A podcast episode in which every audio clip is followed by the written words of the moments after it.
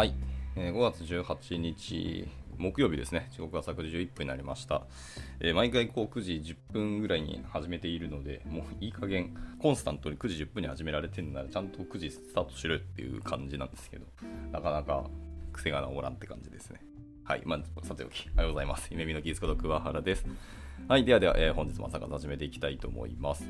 えーで本日はですけども、あのまあ、テクノロジーじゃないん全然ないんで、まあ、いわゆるフィロソフィー的なお話ですね。まあ、社内 Slack でですね、あの共有いただいたものがあって、まあ、こういう10項目とか10箇条ってね、結構やっぱ読みやすいっていうのはあるんですけど、まあ、その辺、なんか面白そうだったので、今日見てみたいと思います。はい。で、まあ、これ一本一本の記事自体はそのそんな長くないんで、引用されている別の記事のリンクもついでに読みながら、えーやっていきたいと思いますいうところですね。じゃあ早速いきたいと思いますが、見えてないですね、やっぱり。スーさんですね。おはようございます。ご参加いただきありがとうございます。はい。いつも通りダラダラやっていきたいと思います。じゃあ行きましょう。えわがままなプログラマーにならないための、10のルールということです。えっ、と、エゴレスプログラミングっていう言葉がありますと。はい。僕もこれ、だからだいぶ前に聞いたことあるんですけど、アメリカのコンピュータ科学者、えジェラルド・ワインバーグ氏によって、えプログラミングの心理学っていうものがあって、まあ、こちらにて、えー取り上げられた、えー思想になりますと。ちなみに、プログラミングの心理学っていう書籍がありまして、これはあの、Amazon で出てますので、興味ある人は読んでみてください。ただ、まあ、本の1994年の書籍なので、だいぶ古いっていうのもあってですね。で、まあ、でも367ページ、技術評論者から出てるんで、まあ、しっかりした書籍なんでしょうね。っていうところで、まあ、興味ある人は読んでみてくださいと。だか昔になればなるほど、そういう本当、なんかマインドとかフィロソフィー的な話なので、まあ、なんだかんだ今も通用する書籍が結構多いんですよね。というところで、えー読んでみてもいいかもですね。で、でまあ戻りますけど、まあ、そのプログラミングの心理学っていうところで取り上げられたエゴレスプログラミングっていう言葉がありますと。で、プログラマー同士が協調することで、まあ、最終的なコードの品質が向上するというまあ思想ですよと。はあ。で、プログラマーが強調強調できてないムードだと、えーコードの品質が下がると言い換えても、えーなんだか思い当たる節のある感じです。で1970年代からある考え方ですけど、まあ、ちょうどちょっと話題になってきましたと。えーさて、そのエゴレスプログラミングのための10回ということですね。はい。えー10個のあの戒律の話ですね。10回ですけども。えーこれをまあじゃあ今から10個カット読んでいきたいと思いますね。はい。えっ、と、ご蔵ご夫さんですね。おはようございます。ご参加いただきありがとうございます。今日もダラダラ読んでいきたいと思います。じゃあそのエゴレスプログラミングのための10回ですけど、え1つ目が自分が失敗をすることをまず認めるっていうところです。で、2つ目、えーコードは自分自身ではないと。はい。あこれ結構大事ですね。これ他者に対してコードレビューするときも大事ですね。他者もコードを書いたけど別にそれはその人ではないので、あくまでまコードの指摘をするだけだってその人自身の指摘をするっていうわけではないよってところですね。まあ、これはでも言う側もそうですし受け取る側もこれはあくまでコードに対する指摘で僕自身の否定ではないよみたいな、えー受け取り手のマインドも結構大事ですよね。はい、で3つ目、えーどれだけ、えーくるえー空手？空手ですかねを知っているかは重要ではない、えー他にもっと知ってる人がいると。はいはい。まあまあ、空手っていうものを出されてますけど、要はその専門分野の話が、専門分野についてどれだけ知ってるかっていうのは重要ではないと。まあ、上には上がいるよということですね。で、4つ目、えー相談なしに行動を書き換えないと。はい。これはもうそのままですね。で、5つ目、自分よりも知識がない人に対して尊敬と敬意とと忍耐を持って接すると。あ、いいですね。尊敬敬。まあ、リスペクトは大事ですけど、忍耐ってところも本当大事ですよね。まあ、そのジュニアの方は今から成長するところがあるので、まあ、自分たちも歩んできた道なので、まあ、先輩側としてはそれをまあ忍耐を持って制しましょうと。6つ目か。6つ目、え唯一不変なことは世界は変わるということ。まあ、言葉的には矛盾してるけど、まあ確かにその通りですよね。はい、えー、で、続いて、7つ目。7つ目かな次が6つ目かもしれない。はい。えーで、権威は立場からではなく知識から生まれると。へえ、あ、そうなんですね。権威は立場からではないんだ。あはい。で、続いて7つ目、えー自分が信じるもののために戦え、ただし敗北は礼儀正しく認めようと。はいはいはい。これも結構大事ですね。敗北を礼儀正しく認めるって結構、まあ、高尚な、ま、マインドなんですけど、すごく大事ですよね。はい。続いて9つ目ですね。オフィスでコードを書くだけの人になるなと。ああ。これはいわゆる職業プログラマーになるなっていう話かな。で、10個目、ラストですね。えー人物ではなく行動を批評する。人には親切に、行動には遠慮しないと。はい。あ、いいですね、これ。まあ、さっき読んだ、その、2つ目と結構似た戒律な気はしますけど、まあいい、そんな感じですね。はいえーこのルールは1971年に作られたものですけど、えーこれらのルールの逆を行く人物を想像してみると、まあ、確かに同じチームになるのは遠慮したい感じですよねと。で考えさせられる内容なので、まあ、原文もぜひご覧ください、え残念ながら日本語の書籍は手に入れづらい状況のようですけど、まあ、英語の Kindle 版はすぐに手に入れることができるんで、まあ、頑張って英語の方も読んでみてくださいと。タイトル、サイコロジー・オブ・コンピューター・プログラミングっていう書籍ですね。はい。まあ、ちょっと英語でかつ長そうなので、ただまあ、えっ、と、9.99ドルなので、結構安いので、読もうと思ったらサクッと読めそうですね。はい。というところでした。で、あと補足として、ワインバーグ氏は現在、まあ、闘病中だと。本あツイッターにて現在の、えー、様子を伺い知ることができるんで、著作も多く読まれている人物が、まあ、多数ですよということですね。はい。で、えー、本本記事はこれで閉まっちゃうんですけど、そうすると短すぎるので、えー、続いて参考として、濃縮還元オレンジジュース、なんちゃらかんちゃら、の脳洗顔で読めますかっていう本、えー、記事ですね。というのと、あと、プログラミングの6大10項目リストっていうのがあるので、まあ、その辺も見ていきたいなと思っておりますと。はい。まあ、わかりやすく先に、6大10項目リストからいきましょうかね。はい。じゃあ行きましょう。えー、以下に私の選ぶプログラミングの6大10項目リストっていうのを挙げておく。まあ、つまり60個ですね。えー、取り上げた順序には特に意味はない、えー、このエントリーを簡潔なものにしておきたいので、それぞれの項目は短い要約を引用するにとどめると。で興味を引くものがあれば、ぜひリンクをたどってオリジナルの作者の考えについてもっと詳しく読むことをお勧めしますと。はいまあ、要約だけで意味が取りにくいものも簡単性をつけてみたよということです。はい、では行きますかね。1つ目です。1つ目は、えー、ジェラルド・ワインバーグのエゴレスプログラミングの10回なので、これは、えー、さっき読んだことですね。はい、さっき読んだやつですので、これは飛ばしますと。えー、じゃあ2つ目。2つ目は、えー、デア・オバサンジョの、え、ソフトウェアプロジェクト失敗の10の兆候っていうものですね。もうタイトル的に読みたいですけども。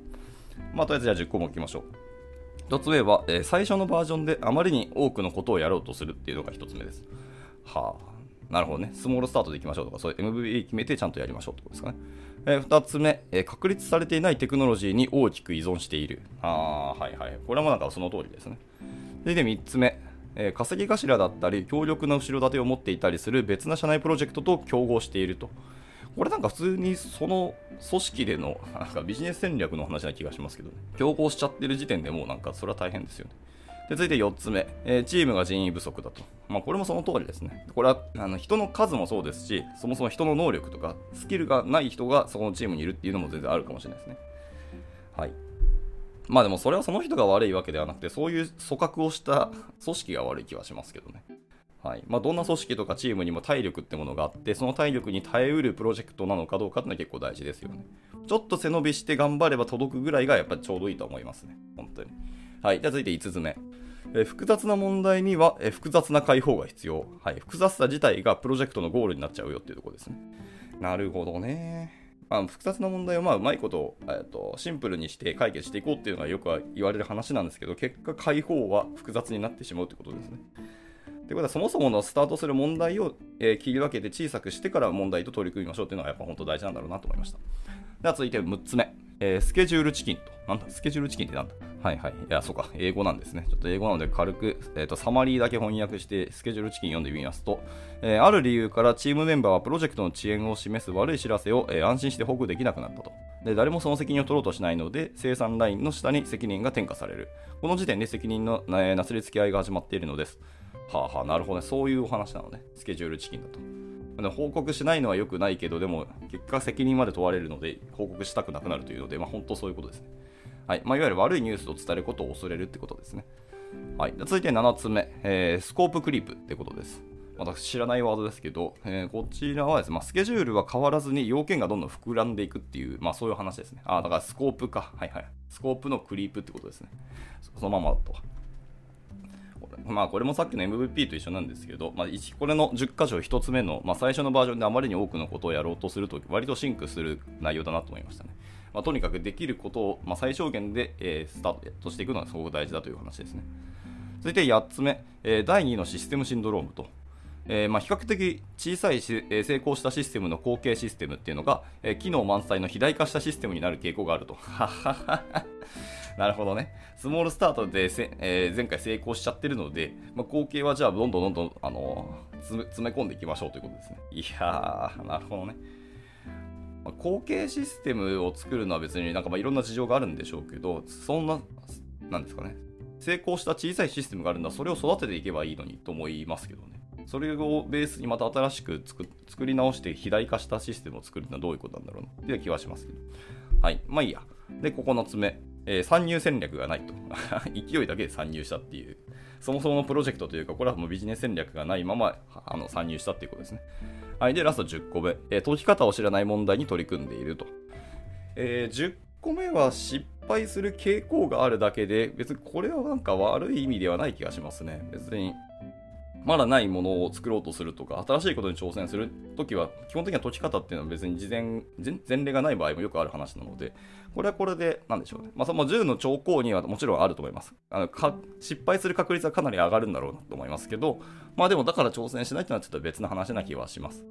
まあ、単純に10箇条の中に入れたっていう話ですね、これは。はい。今のが、えー、デアオバ三条のソフトウェアプロジェクト失敗の10の兆候っていう10項目でした。では続いて、次の10項目は、えー、オマル・シャヒーンっていう方の、えー、マイクロソフトで、あるいはその他のどこであれ、えー、働くための10のヒントっていうとこですね。まあ、この人はじゃあ、マイクロソフトで働いてたのかなっていうことです。はい。では行きましょう。1つ目、え、プロセスは思考の代用にはならないっていうことですね。ちゃんと意識しないとプロセスは思考の代用になると思ってる、もしくは思い込んであの行動してることあるかもありますよね。っていうので、これ大事なの。プロセスは思考の代用にはならないと。はい。え、2つ目、えー、オフィスにばかりいないこと。もっと言うとパソコンから離れたらいいって感じかもしれない。で、3つ目、えー、自分の製品を使うこと。まあ、あなたの顧客が使うように、あなたも自分たちの製品を使うことと。はい。まあ、これはまさに MS のいいマインドだって感じですね。まあ、事業会社みんながこのマインドを持つのいいかもしれないですね。えー、続いて4つ目。何かが壊れていたら不平を垂れるのではなく直すこと。えー、行動は不平よりも雄弁だと。ああ、いい言葉ですね、これ。ほんとそうですね。不平は直してから言うのがむしろいいかもしれないですね。はい。で5つ目、えー、難しい問題を簡単に見えるようにすること。簡単な問題を難しく見えるようにしないことっていうことですね。これはさっき言った言葉と結構似てますね。で、続いて6つ目。仕事や相手に応じて適切なコミュニケーション手段を使うことです。はいはいはい。まあ、ツールとか、まあ、やり方とか、まあ、タイミングとかっていうのはいろんなあのアクセスの仕方があるけど、これは本当その通りだと思いますね。あと僕らあのプログラマーとかエンジニアってあの仲間がいつ話しかけていいかなんてあの僕らですらわからないですからね。隣にいるけど、まあ、 Slack で今話していいって話しかける、昔やってましたけど、でも本当その通りだと思ってて、まあそういうことですよね。で、あとはまセールスの人とかだと、まあ、あの、 Slack とかメールよりも電話で直接喋ってくれた方がやりやすいって人もいらっしゃると思うんで、まあ本当人によってやり方とか全然違うので、それを使いましょうってことですね。もちろん一元で、例えば Slack だけで閉じれるんだったらそれは一番ですけど、まあ人はそうじゃないよってことですね。はい。で、続いて7つ目。えー、誤りから学ぶことってことです。はい。まあ、これはそのままですね。続いて8つ目、えー、物事をシンプルに保つこと。これもそのままですね。まあ、さっきのなんだっけ、えー、5番目の簡単な問題を難しく見えるようにしないことと似てる、似てると思いますけど。シンプルな物事はシンプルにしましょうということですね。まあでもこれ読んでちょっと僕が思ったのはシンプルと単純ってやっぱり違うものなのでシンプルっていうのはそぎ落としてって結果、えー、残ったものっていうのがシンプルだと思っているので、はい。まあ、単純にするのとシンプルに保つことってのはちょっと違うよなっていうのが一つちょっと思いました。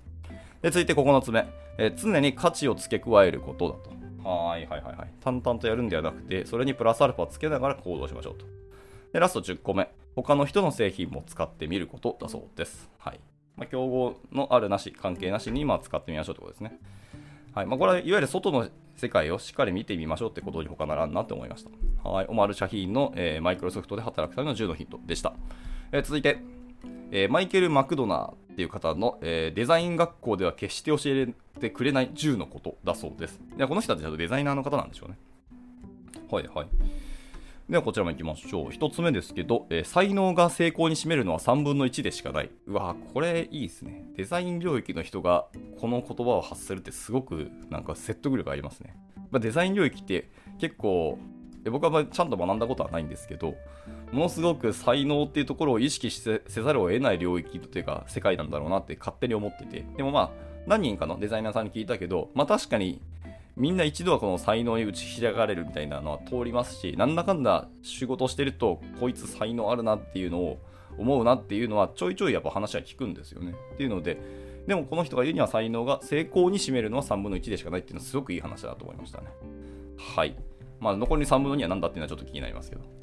えー、じゃあ続いて、えー、2つ目ですね、えー、どんなクリエイティブな仕事でも95%はクソみたいな作業だと。言葉はあれですけど、これもなんかある意味でこう、なんか励みになるじゃないですけど、なんか頑張ればなんかなんとかなるんだなっていう気はしますね、これは。でも95%って結構大変だな。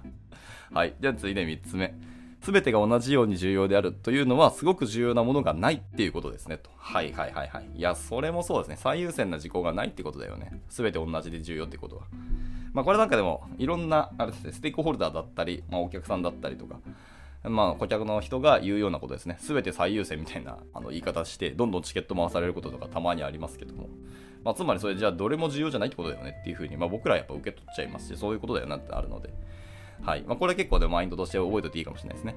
続いて4つ目、えー、1つの問題について考えすぎないことだそうです。はい。えー、デザイナーっていうのは結構偏りがちというか、それに固執しがちだと。で、十分なものになっているところで、えー、先に進みましょうってことですね。はい。はいはいはい。なんか満たされているところは十分満たされてるんだったら次に進みましょうと。それをさらに、まあ、あのブラッシュアップとか洗練したいっていうのは確かに、まあ、デザイナーとしてはよくある話だし、まあ、クリエイティブな仕事ではあるので、やりたいのはわかるけど次に行きましょうってことですね。続いて5つ目。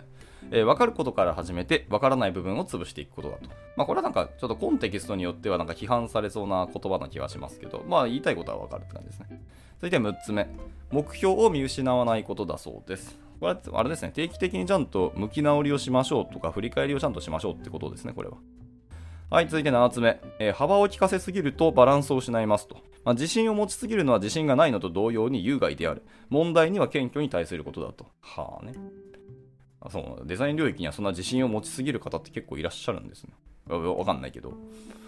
でもまあこういう言葉が出るぐらいには、えーと、自信持ってる方って結構いらっしゃるんだろうなと思いましたね。やっぱそう、と、まあ、領域が違うなっていうのはつくづく思いましたね。なんか、デザイナーの方って結構何でもできるできるというか、あの宣言してガンガンやっちゃうタイプの方が多いっていうのは僕は、まあ僕の知り合いのデザイナーがおっしゃってました、ね。逆にエンジニアはできないスタートであの喋ることがかなり多いと。まあこれもまあ仕方ない感はありますね。リスクヘッジをするのがやっぱりエンジニアって感はあるので、ちょっと世界観が違うんだろうなっていうところでこういう言葉が生まれたというんで、まあ見てて面白いですね。続いて8つ目、えー、地獄への道は善意で舗装されている。あるいは、えー、異業を罰せられずに進めることはできないと。はい。まあ、補足ありますけど、世界は平均的で予測可能なものでできており、えー、素晴らしいアイデアは挑戦を受けることになると。まあ、何か新しいこととか異業を達するにはやっぱり茨の道だっていうのはその通りだっていうことで、世界は、世界の物事は大体平均的で、まあ、予測可能なものという、みんなが善意で、え作られたもので、えできていると。なので、まあ、最初の方、地獄への道っていうあのタイトルですけど、まあ、地獄っていう言い方はまあまあまあさておきですけど、まあ、大変だ、茨の道だってことですね。はい、じゃあ続いて9つ目、えー、アウトプットが全てだと。いや、でもある種そうですよね。クリエイティブな仕事をしてる人って本当アウトプットが全てですよ。その人が内部でどんだけいろんなものを思考したり考えたり、えーと、プロセスに時間を使ったところで他者はその人をアウトプットでしか評価しないのでそれは本当そうなんですよねそのプロセス自体もアウトプットしてるってのは結構でも大事かもしれないですね完成してないけど今こういうことを考えてるとかこんなやり方をしてるっていうプロセスをアウトプットしてる方とか結構最近そういうでも波多いですよね。YouTuber とかもそうだし TikTok とかもそうですけど途中段階の作業とかもあの垂れ流しで公開してる方もいらっしゃいますけどあでもこの人こんな風にやってんだっていうのを見るのはそれ自体は結構実はコンセコンテンツになりうるんですよね。じゃラスト10個目ですね、えー、世界の残りの部分が重要だと。はあ、自分の仕事が意味を持つもの、持つのも他の人たちあってのことだそうですと。はあ、はあ、そうですよね。自分の仕事自体がまあ確かに価値はあるかもしれないですけど、意味を持つのは他の人があって初めて意味が生まれるってことですね。いや、これは本当重要だなと思いました。えー、続いてラストですね。えー、6大項目の、えー、6個のうちのラスト、え、アンドレス・テイラーの10年のソフトウェア開発が教えてくれた10のことだと。はい。あ、でもいいですね。僕もこの業界ちょうど10年経ったんですよね。今年11年目ですね、なんですけども、確かにこのソフトウェア開発やって10年間やってきたのでなんか10箇条なんとなく僕もこれ大事だよなっていうのをまとめてみるのは改めてまとめるのはいいかもしれないですね、まあ、こう偉大な方々のあの言葉と結局似通る気はしますけどはい、まあいいや、さておき。じゃあ、アンドレス・テイラーって方の10年のソフトウェア開発が教えてくれた10のことです。え、オブジェクト思考は思っているより難しいと。これはなんかもう、やってる人はみんな同じことを思ってるだろうし、えーと、去年か一昨年か、まあ、著名な方々がオブジオブジェクト指向などないみたいな発言をしてて、まあでもその人はそのオブジェクト指向で2、30年やった結果を思ったっていうので、それはすごく面白い話ですよね。面白いというか興味深いなと思いました。はい、じゃあ続いて2つ目。ソフトウェア開発で難しい部分はコミュニケーションである。いや、もうこれ、完全に同意です。はい。仕様とかなんだらかんたらは、ぶっちゃけ決まっていくものだし、それは決めればいいだけの話なんですけど、問題はコミュニケーションですよね。いや、すごくわかります。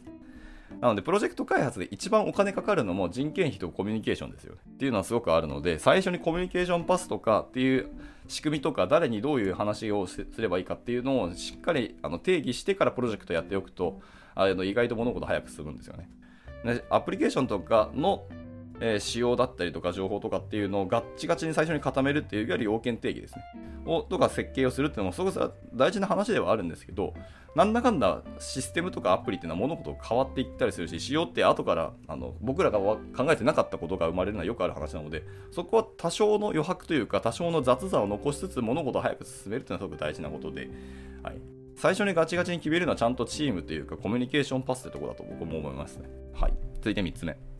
えー、ノーと言えるようになろうと。はい。これはその通りですね。これはあの、えー、ビジネスマン全員に言えることですね。別にプログラマーとかソフトウェア開発だけではないと思います。とにかくノーが言えることってすごく大事ですね。あの、できないっていうキャノットではなくてノーですね。これ結構違うに似てるんですけど違うんですよね。これはすごく大事なことだと思いました。で、続いて4つ目。す、えー、べ、てが同じように重要なら重要なものはないということですと。これはなんか他の方もさっきおっしゃってましたね。はいはい。続いて5つ目、えー、1つの問題を考えすぎないこと。これももう先ほどのデザインの方が言ってたこととやっぱ似てますね。えー、悪夢は、えー、細部に宿るが、悪夢払いの方法は理論ではなく実装することだと。面白いですね。神は細部に宿るっていうけど、えー、そういう一つにこだわってちゃうっていう悪夢も細部に宿るってことですね。いや、これ面白い言葉ですね。なるほど。ちょっと今後使っていこうと思います。ただその悪夢ば悪魔悪魔払いの方法は理論ではなくて実装することだよってことですね。はい。それで6つ目。えー、何かに本当に深く潜り込むこと、ただし時間を取られすぎないことだと。はい。まあ、深淵で興味深いことがあっても、実際使うことがないことも結構多いってことですね。ああ、でもそれは本当そうですよね。これはなんか僕よく言う言葉なんですけど、まあ、技術を使うのは何のためだって話はよくあって、まあ、その技術が使われないんだったら、それは単なる自分がゲームで遊んでるのと他あの一緒ですよねって話になるので、そういう価値を提供したりとか、技術で何か世の中良くするみたいな、そういう話になるときに、本当の技術力ってのはその深さなんですかっていうのは改めて見直すのはいいかもしれないですね。では続いて7個目ですね。ソフトウェア開発組織の別な部分について学ぶことだと。まあ、やっぱりソフトウェアって結局僕らの開発だけで物事は進むわけではないし、いろんなものが重なって最後にあのアウトプットとして僕らがプログラミングして作ったものを最後デプロイしてっていうところになってくるので大事なのはその開発だけではないのでその別の部分について学ぶことってのはすごく大事だと思いました。はい。で、続いて8つ目、え同僚は最良の教師だと言ってます。え同僚を競争相手としてではなくて、え資産として見ましょうと。まあこれでもな、よく言われるなんか心理学なんかフィロソフィー的な話ですけど、まあ、他者とか僕以外の人全員が先生だっていう言い方する人もいて、まあ、それいい言葉だと思いますね。何事からも学ぶことはあるってことですね。はい、えー、続いて9つ目、えー、動くソフトウェアが全てだと。まあ、極論こう、そういうことですよね。動かないソフトウェアには価値はないので。じゃあ、ラスト10個目。えー、どうしようもない奴らもいると。いろんな人がいるってことですね。で、これをまあ、もうマインドとしてまず一回インストールしておくと、まあ対、対処というか、そういう人たちの接するときのあの態度が変えられるよねって話だと思います。はい、っていうところで、えー、続いて一応10個、あともう1個もう1個ありますね。えー、6大項目10個のうちの最後は偉大なる10冊っていう書籍ですね。書籍が10冊バーっと並べられてますけど、これはちょっと長いし、全部リンクなので、まあ、ちょっと皆さんの方で見てみてください。まあ、結構、でも読んだことあるなとか知ってるなってものもありますけど、だいぶ古い書籍もありますね。こうリスプとか C 言語とかの書籍もあったりするので、まあ、これを読みたいかどうかはちょっと人に任せますけどっていうところですね。じゃあちょっと続いて。以上、まあ、明らかにプログラマーでなくデザイナーである人物の10項目リストを含めているっていうことを妙に思っている人もいるかもしれません。えー、私は次の、えー、上位デビラの考えと同意見ですと、えー、ソフトウェア開発っていうのはエンジニアリングの近い親戚であり、エンジニアリングの原則自体はそうでないにしても、え数学や科学にクリエイティビティをブレンドしたようなものですと。でそれがクリエイティブな人たちのアドバイスの多くがソフトウェア開発にも適用できる理由なんですよと言ってます。で、一応それから、えー、私の推薦図書リストと、えー、スティーブ・イエキの、えー、リストというのを比較してみると面白いかもしれない。私のリストに、え、リファクタリングとデザインパターンが入っていないのには理由がある。そしてスティーブのリストに、え、コードコンプリートが入っていないのにもきっと理由があるでしょうと。結構、名著ですよね。リファクタリングとデザインパターン。そして、あの、コードコンプリートですよね。かなり名著な書籍ですけど、これらが10項目に入っていないというのは実は理由があると。うん、でもその理由は語らないんですね。わかりました。というところで、えーと、後ほどこの記事もですね、あのシェアするので皆さんの方でも見てみてくださいと。で、ラストですね、時間ちょっと押してますけども、まあ、ラスト本当一瞬なので、えー、読んで終わりにしたいと思いますけど、もう一つですね、えー、ゲラルド・ M・ ワーゲンバーグかさんの、えーと、ガンで余命わずかっていうところの記事ですね。これを多分日本語訳してるのかな？というので、これまあ短いのでサクッと読んで終わりにしたいと思います。えーライトついていますか？問題発見の人間学っていう書籍がありますね。はい。など、システム開発に関する書籍を数多く執筆している、えー、ゲラルド・ M・ ワーゲンバーグ氏っていうのが、えー、自身のウェブサイトにいて末期がなることを打ち明けました、え、自身のツイッターでも報告したことから、この悲しい知らせは瞬く間に広がってしまいましたと。で、彼がかかっているのは、えー、胸腺がんで、え、1年の生存率が25%という極めて深刻なものです。すでに治療は不可能な状態であり、化学療法を用いたとしても最長で3年しか持たないようですと。はい、で全身の痛みや極度の疲労、えー、視力や聴力の低下などさまざまな症状が出ており、まあ、執筆をはじめとする仕事はすでに行えなくなっている状況です。ただ、まあ、完全に諦めているわけでなく、現在も専門医としていくつかの治療法を検討しますと。で、ワーゲンバーグ氏の体調や、えー、治療結果というのはサイト内の日記で知ることができます。また、サイトに設置されているゲストブックには、まあ、ワーゲンバーグ氏のメッセージが書き連ねられており、えー、ケント・ベック氏だったりとか、日本のアジャイル開発の有名な、えー、平鍋健二さんですかね、という方の、え、著名人の名前も挙げられています。で、その平鍋氏は、えー、ゲンバーグ氏との出会いや思い出を自身のブログでも語っているので、まあ、興味ある人読んでみてくださいというところで、えー、本記事は資料に締められてました。なるほどですね。ワーゲンバーグさんの、えーとまあ、紹介というか、今の状況のサクッとまとめた感じですね。はい。では、えー、今日の朝活はここで以上にしたいと思います。なかなか興味深いお話でたくさんで、やっぱりそう10項目ってまとめられてるんですけど、一個一個をちゃんと詳細なところ、なんでそういうふうに考えたのかっていう背景までやっぱ読んでみたくなりましたね。っていうので、皆さんの方でも見ていただければなと思います。ではでは、朝活ここで締めたいと思います。えー、今日はですね、改めましてご蔵国さんと、えー、ケイさんと、えー、シチュー優先さんと、多分オンラインのスーさんですね。はい、お参加いただきありがとうございました。ちょっといつもダラダラやって本当申し訳ないですけど、まあ明日もなんかゆるく読んでいきたいと思いますので、興味ある参加してみてください。じゃあ、えっ、ー、と、木曜日ですね、今日も一日頑張っていけたらなと思います。それでは終了したいと思います。お疲れ様でした。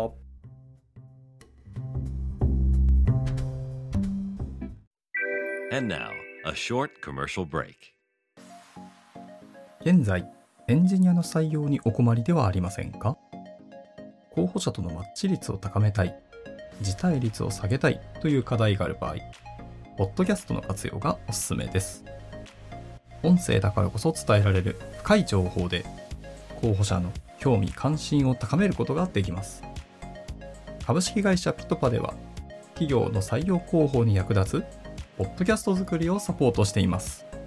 気になる方は、カタカナでピトパと検索し、X またはホームページのお問い合わせよりぜひご連絡ください。